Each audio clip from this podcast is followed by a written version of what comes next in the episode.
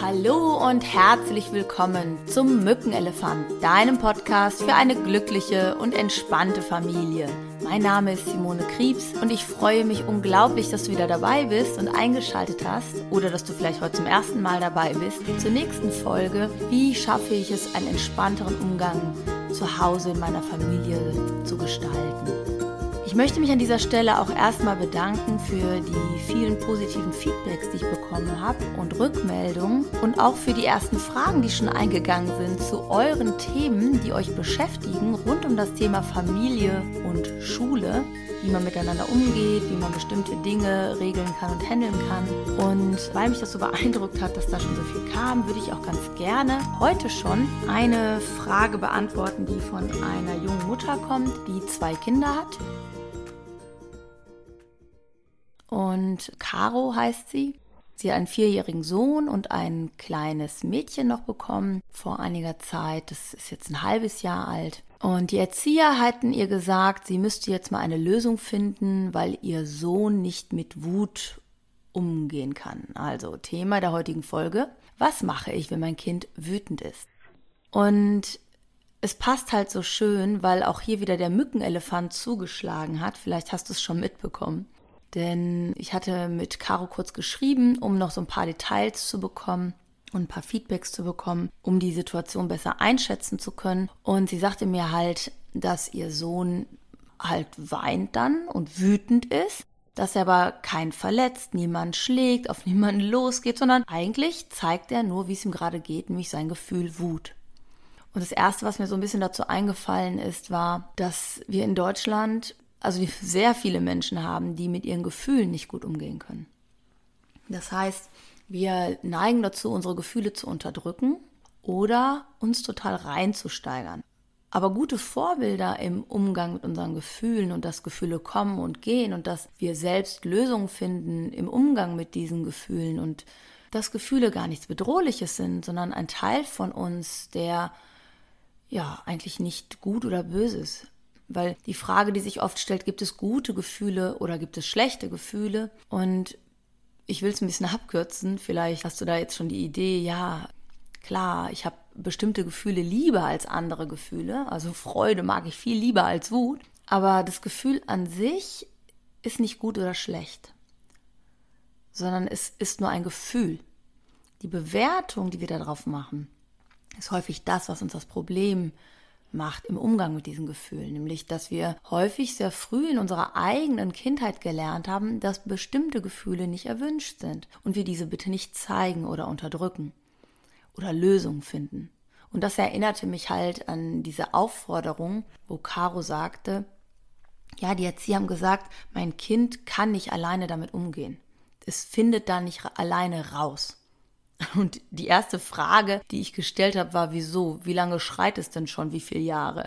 Denn wenn wir mal ehrlich sind, natürlich findet jedes Kind auch einen Weg daraus. Die Frage oder das, was sich eher zeigt, ist wahrscheinlich nicht so schnell, wie die Erwachsenen das gerne hätten und vielleicht nicht auf dem Weg, wie ein Erwachsener damit umgeht. Das wäre ja auch absurd, wenn man sagt, ein Vierjähriger geht damit so um wie ein Erwachsener.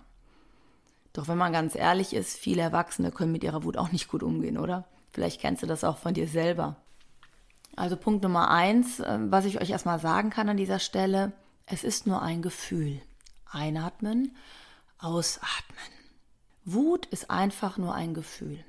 Wut ist nicht gut, Wut ist nicht schlecht, Wut ist einfach da. Und wir tun unseren Kindern in meinen Augen einen sehr großen Gefallen, wenn wir ihnen das Vertrauen schenken, selbst Lösungen zu finden, mit ihrer Wut umzugehen. Das bedeutet nicht, dass du deinem Kind etwas erklären kannst oder auch fragen kannst, möchtest du, dass ich dich in den Arm nehme? Häufig ist es aber so, dass Kinder das gar nicht möchten in dem Moment, sondern dass die gerade mit ihrer Emotion so beschäftigt sind, dass das in dem Moment gar nicht geht und sie auch gar nicht gut zuhören können. Ja, da gibt es so ein dreigeteiltes Gehirnmodell, da kann ich gleich nochmal was zu sagen, warum das in dem Moment nicht geht. Und als Kind die Erfahrung zu machen, meine Eltern lieben mich mit dieser Wut, auch wenn es sie vielleicht gerade nervt, auch wenn sie sagen, du, da kann ich jetzt gerade auch nicht weiter, dann äh, mache ich mir jetzt mal einen Tee, äh, während du mit deiner Wut umgehst. das ist für sie eine wertvolle Erfahrung, weil sie lernen, wir glauben daran, dass wir selbst eine Lösung finden, weil wir selbst gelassen damit umgehen. Viele gerade von diesen lauten Gefühlen sind gesellschaftlich heute halt nicht so anerkannt. Und ähm, es gibt einige Seminare, die ich auch selbst besucht habe in letzter Zeit, wo es genau um diese Themen geht, Emotionen. Und zwar Emotionen, die gesellschaftlich nicht ja, akzeptiert werden, die bewertet werden als schlecht oder nicht richtig. Und wie viele erwachsene Menschen doch darunter leiden. Können wir doch unseren Kindern einen Gefallen tun und von klein auf damit umgehen, dass Wut nichts Schlimmes ist, dass man wütend sein darf.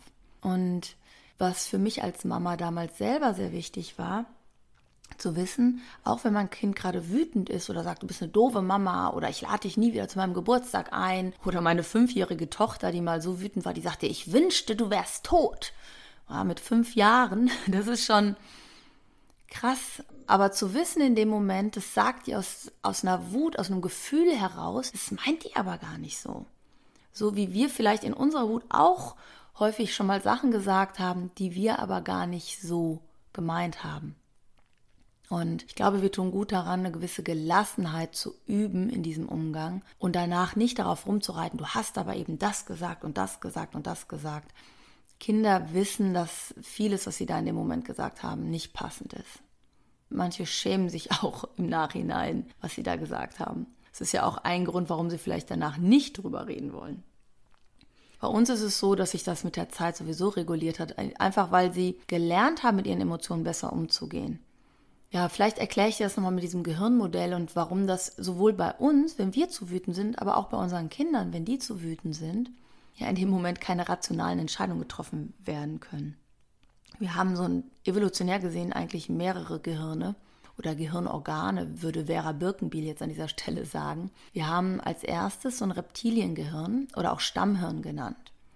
Ja, es sind so die unbewussten Prozesse, die da gesteuert werden. Atmung, Verdauung, Temperatur, Körpertemperatur, aber auch Fluchtreflexe oder Angriffsreflexe.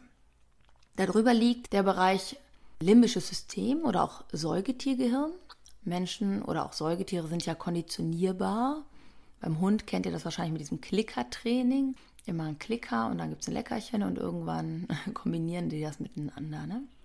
Und ähm, Darüber liegt das Menschengehirn oder auch Großhirnrinde, Neokortex, präfrontaler Kortex, wo bewusste Entscheidungen, unser Denken, Sprache, Kreativität sitzen.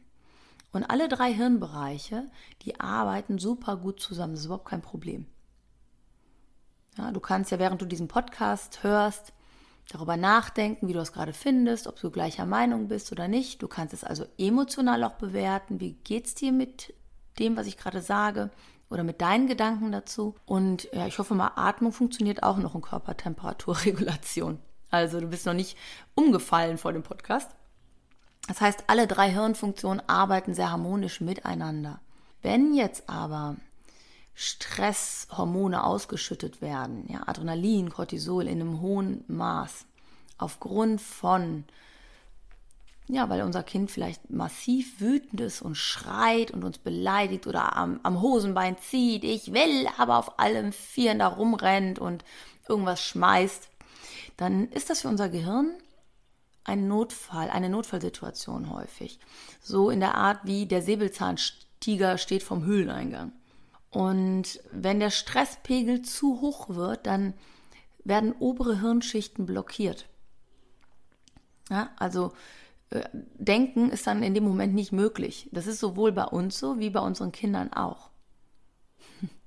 Ja, unser Großhirn, was ich ganz gerne mit der weisen Eule vergleiche, welche, was wäre jetzt eine angemessene Verhaltensweise, was wäre jetzt gut? Diese weise Eule in unserem Gehirn, die macht dann die Flatter, weil die von unserem inneren Wachhund, das ist der Amygdala oder Mandelkern, der jetzt anfängt zu kläffen, weil der Gefahr wittert, ja, vertrieben wird. Ja, wenn Hunde bellen und sagen, Alarm, Alarm, hier ist irgendwie Notfall, macht unsere weise Eule die Flatter und denken ist in dem Moment nicht möglich. Das sind die Momente für uns als Eltern, wo wir denken, hoffentlich hat es jetzt keiner gehört, ja. Oder wo wir hinterher denken, oh, hätte ich das doch anders gemacht. Das waren die Momente, wo deine Eule weggeflattert ist. Wenn jetzt aber die Eule wegflattert vor lauter Stress, weil dein innerer Wachhund so bellt, und dein Gehirn denkt, es ist eine Gefahr, eine lebensbedrohliche Gefahr, übernimmt dein Stammhirn. Und das hat jetzt zwei oder drei, besser gesagt, Wahlmöglichkeiten. Und die wählt es aus, ohne zu überlegen, was ist jetzt die klügere Entscheidung, sondern aus einer unbewussten, klügeren Entscheidung heraus. Und da entscheidet es Angriff, Flucht oder Todstellen. Ja, Angriff ist das Krokodil, was dann zum Vorschein kommt. Und das ist das natürlich, wenn wir uns stärker wähnen, wir schreien dann rum. Ja? Oder vielleicht packst du dein Kind fest am Arm oder sagst jetzt Schluss und ziehst es in ein Zimmer, wo du dich hinterher sehr für schämst. Das ist der Moment, wo die Eule weg war und dein Krokodil die Überhand übernommen hat. Es passieren aber auch Sachen, dass du in den Fluchtmodus gerätst, ja, dass du äh, anfängst zu weinen, rausgehst, äh, die Tür zumachst und sagst, nein, du bleibst jetzt draußen, ich kann jetzt nicht mehr. Ja. Oder dich totstellst, einfach so tust, als wäre gar nichts. Ja? Kinder machen das ganz gerne die Arme um die Beine verkriechen sich und wollen nicht gesehen werden, so in der Art, ja. Du kannst mit denen reden, die schauen dich auch nicht an in dem Moment, die wollen gerade nicht. Das ist immer ein Hinweis darauf, dass dein Gehirn gerade in einem Notfallmodus ist. Da brauchst du kein rationales Gespräch für mit deinem Kind. Guck mal, was wäre denn jetzt besser und das musst du doch verstehen. Was du in dem Moment brauchst, ist, dass sich dein Wachhund beruhigt. Und der beruhigt sich halt am einfachsten bei deinem Kind, wenn du ruhig bleibst. Ja, wenn der Chef, der Rudelführer, und das sind nun mal die Erwachsenen per se mit der Geburt des Kindes, bist du äh, halt Eltern und höher verantwortlich für die Beziehungen miteinander. Wenn du ruhig und gelassen bleibst, wenn du sagst, es geht vorbei, Schatz, du findest eine Lösung, alles wird gut. Ja, und nicht hinterher katerst, aber du hättest doch so und du müsstest doch so. Das hilft unseren Kindern möglichst schnell da rauszufinden und auch das Vertrauen in sich selbst zu entwickeln, eine gute Lösung zu finden. Das heißt, an dieser Stelle auch, wenn du merkst, an einigen Stellen hast du dich so ein bisschen wiedererkannt, wo du gesagt hast, wow, da kommt mein Mückenelefant, da werde ich richtig wütend und im Nachhinein denke ich, mein Gott, was ist eigentlich los? Was mir häufig hilft, ist erstmal einatmen, ausatmen und zu denken, es geht vorbei. Denn eins kann ich dir hundertprozentig versprechen, die Situation geht vorbei. Und dein Kind wird auch in ein paar Jahren sich nicht mehr so verhalten, wenn du es schaffst, den Fokus nicht zu sehr aufs Problem zu fokussieren. Wenn es sich ständig darum dreht, du hast deine Gefühle nicht im Griff, du musst das lernen, das war nicht richtig, dann bekommt dieses Thema Wut oder Umgang mit Gefühlen eine riesen eine riesen Spielwiese, eine riesen Aufmerksamkeit und wird wie mit Baustrahlern angeleuchtet. Und dann ist es natürlich klar, dass sich dieses Thema immer mehr in eurer Familie verstärkt. Wenn du für dich sorgst und sagst, hey, alles wird gut, ich weiß, mein Kind wird dieses Verhalten nicht mehr in fünf Jahren zeigen oder in zehn Jahren zeigen, sehr unwahrscheinlich. Mein Kind wird Lösungen finden und ich bin für mein Kind da. Ich halte bestimmte Dinge einfach aus oder ich koche mir einen Tee, das ist auch in Ordnung. Und ich darf auch denken, mich nervt das gerade richtig. Ich darf auch mal sagen, hey, ich habe da gerade gar keinen Nerv drauf, kannst gerne weiter weinen, aber für mich, ich muss jetzt gerade mal hier eine Auszeit haben. Das ist völlig in Ordnung. Ein Kind darf erleben, dass du authentisch bist. Du musst nicht alles unterdrücken, im Gegenteil. Du sollst ja auch sagen, wie gehst du mit deiner Wut um? Du sollst auch sagen, hey, das macht mich auch gerade wütend. Und besser ist es, wir nehmen uns eine kurze Auszeit. Und jeder geht mit seiner Wut um. Ja, bei meinem Sohn war das zum Beispiel, als er so zwölf Jahre alt war, war nochmal so eine Phase, wo ähm, er über das Computerspielen hatten wir oft Streit. Kennst du vielleicht auch, wenn du schon ältere Kinder hast. Ähm, mein Sohn wollte natürlich total gerne diese ganzen Computerspiele machen und ich habe auch gesagt, ja, natürlich darfst du das spielen, allerdings nur eine Stunde. Ja, ich habe dann gesagt, äh, länger möchte ich das nicht und das ist nicht gut fürs Gehirn und habe ihm das auch alles erklärt. So, jetzt bist du natürlich als gute Mama, gehst du nach einer Stunde in das Kinderzimmer und sagst, mein lieber Schatz, die Zeit ist um, bitte mach den Computer aus. Und wenn du selber Kinder hast, weißt du, was jetzt kommt. Es kommt nämlich nicht, oh danke, liebe Mama, das haben wir ja so schön besprochen, ich mach den Computer aus, sondern es kommt sowas wie, das kann ich jetzt nicht, ich bin mitten im Level, das ist total blöd, du hättest mir mal eher Bescheid sagen müssen, alle anderen dürfen das auch, alle dürfen viel länger spielen, das ist voll gemein, voll scheiße von dir. So in der Art. Ja, und damals war ich wirklich sehr konsequent. Ich habe gesagt, ja, eine Stunde ist eine Stunde, da musst du wohl eine Lösung finden, habe auf den Ausknopf vom Computer gedrückt Und dann passierte es natürlich, dass mein Sohn aufs Bett ge sich geschmissen hat und mich beschimpft hat und gesagt, so ein Scheiß, ich will nicht, das ist total blöd von dir. Und äh, in dem Moment bin ich dann einfach aus dem Zimmer rausgegangen und habe dann das gemacht, was ich so mache, weil ich nicht Essen kochen oder irgendwas, was man so zu Hause macht, bügeln, keine Ahnung. Und äh, meistens war es so, dass so nach zehn Minuten kam mein Sohn einfach raus und sagte, ja, okay, was gibt's zu essen, was machen wir gleich? Und das Thema war einfach erledigt.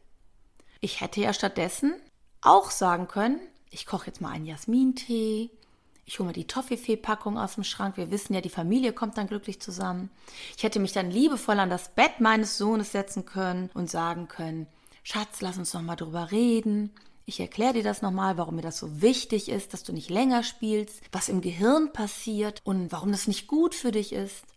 Und wahrscheinlich hätte ich auch so lange auf mein Kind einreden können, bis der irgendwann gesagt hätte, oh ja, Mama, du hast ja recht.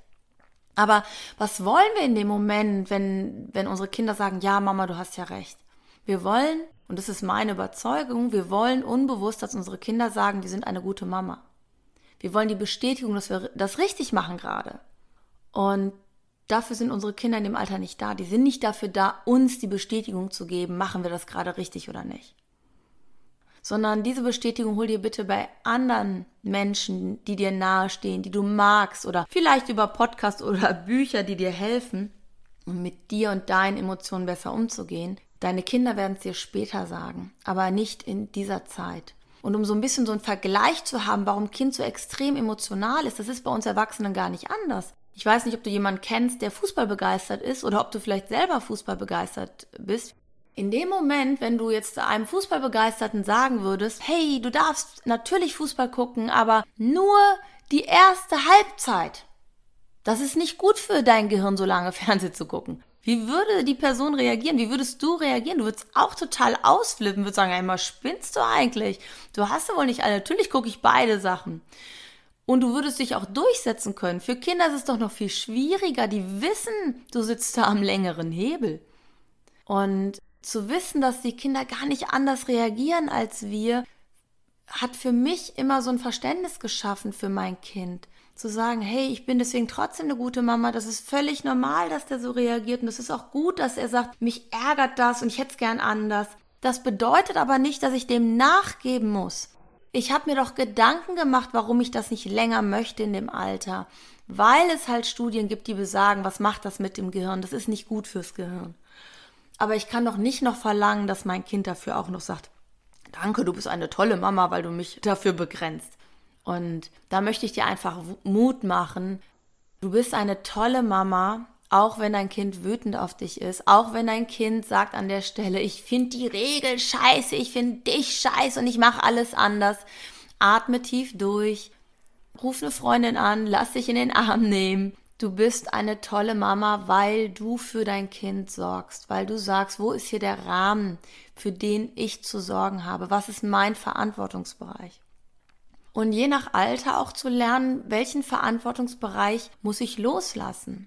ja, als mein Sohn 16 war, habe ich das nicht mehr so begrenzt. Oder ich glaube 15 und ein paar gequetschte oder sowas. Ja, auch das müssen wir dann lernen, aber dazu werde ich noch meine eigene Podcast-Folge machen.